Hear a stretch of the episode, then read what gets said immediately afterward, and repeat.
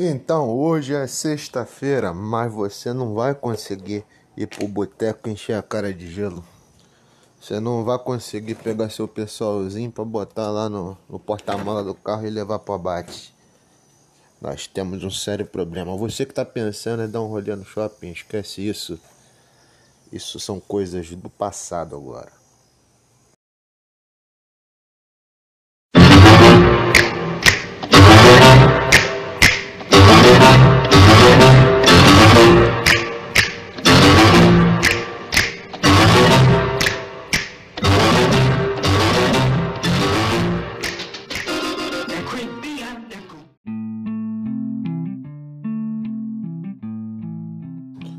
Pois é, olha só. A gente tá aqui agora com essa semana, né? Hoje é 5 de março. A gente tá com a notícia aqui do, né, do endurecimento aqui da medida restritiva, né, que o estado do, do Rio e outros locais também estão fazendo, tá? Isso aí foi feito ano passado, pelo menos umas duas vezes, né? Eu me lembro que logo no início da pandemia teve, né, uma medida mais dura e depois, né, o governo do estado ele foi liberando algumas áreas que tivessem uma incidência maior de vírus para cada uma ter sua medida particularizada. E, gente, é interessante isso, se vocês forem reparar por causa do seguinte: tem dois efeitos, né, bem diversos no meio de campo aí. O primeiro é o pessoal que não consegue ter uma educação, né, a ponto de saber lidar com um problema como esse. O segundo é que isso já virou uma fantasia. E eu vou ser, eu vou ser realista com vocês. Virou tão fantasia isso aí que agora, acho que foi na quarta-feira, né, o, o, Bolsonaro ele falou um negócio interessante. Aí fica a critério de quem, quem tiver que julgar melhor, mas eu não tô, não tô muito aí para isso não. Né, o cara ali disse que tem que ter coragem para enfrentar um problema como esse. De fato é. Porque a maior realidade é o seguinte, não adianta você ficar de braço cruzado em casa se o seu emprego está em risco.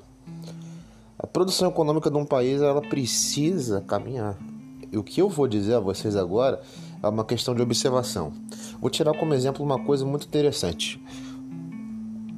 Coisas que chegam à sua casa, o arrozinho, o feijão de cada dia, olha só.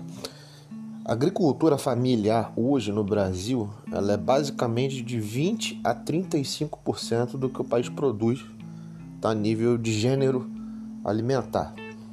Tá? O feijão, milho, tá? A mandioca ou no caso o aipim que chega à mesa, tá? Esses gêneros mais básicos da alimentação, eles são produzidos por família, muitas das vezes elas cooperativadas, tá? É, 80% aí dessa mão de obra é masculina. Aí você para para pensar, como é que funciona uma agricultura familiar como essa? Primeiro, o agricultor, né, o empreendedor rural, ele precisa do subsídio do governo. Tá? Geralmente o governo federal ele envia né, essa verba para que o cara possa, um período de três meses a seis meses, poder né, cultivar na, na, área dele e, e depois ele vai pagar esse empréstimo ao governo federal.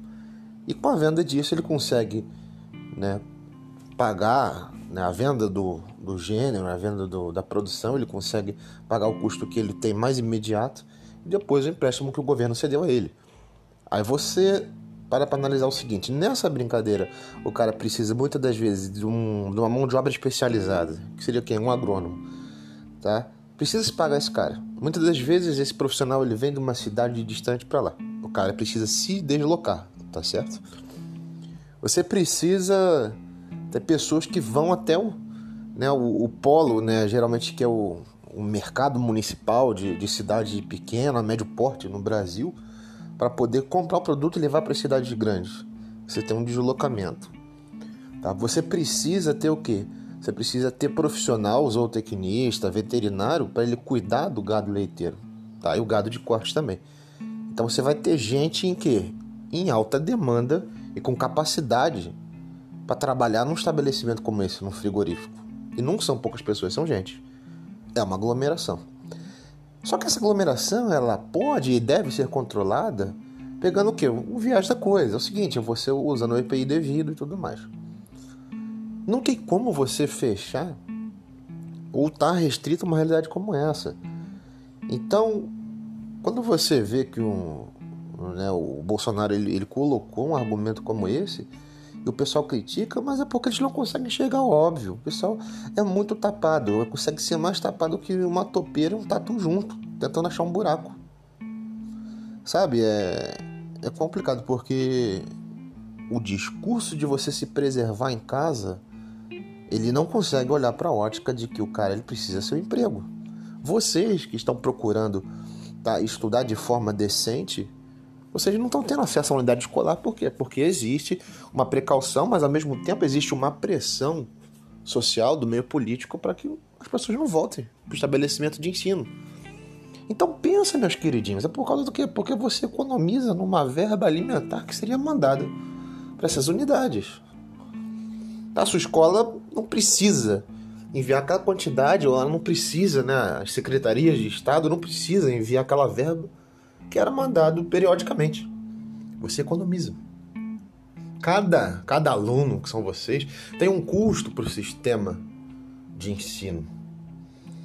Tá? Cada profissional que é alocado no Ministério né, do Trabalho, ou Secretaria de Trabalho, tem um custo para as empresas, que por sua vez vai custar também aos governos.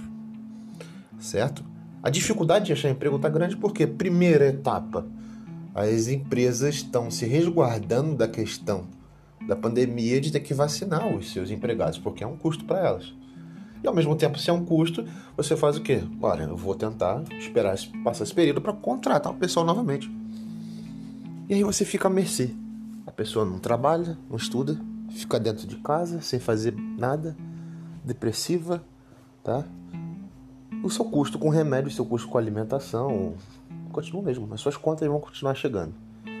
Tá? Então, se você acha importante ou fundamental ficar em casa, você fica que eu vou meter meu pé para resolver minhas coisas. Tá?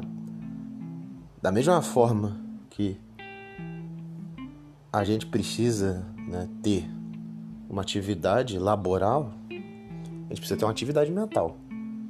Então não venha com esse discurso que não temos que ficar em casa trancados, porque isso é furada total.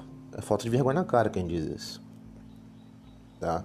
Se hoje eu for abrir ali a minha carteira, vai cair, vai cair de lá de dentro uma teia de aranha, aranha dando língua. Porque o negócio tá ruim, galera. É isso aí.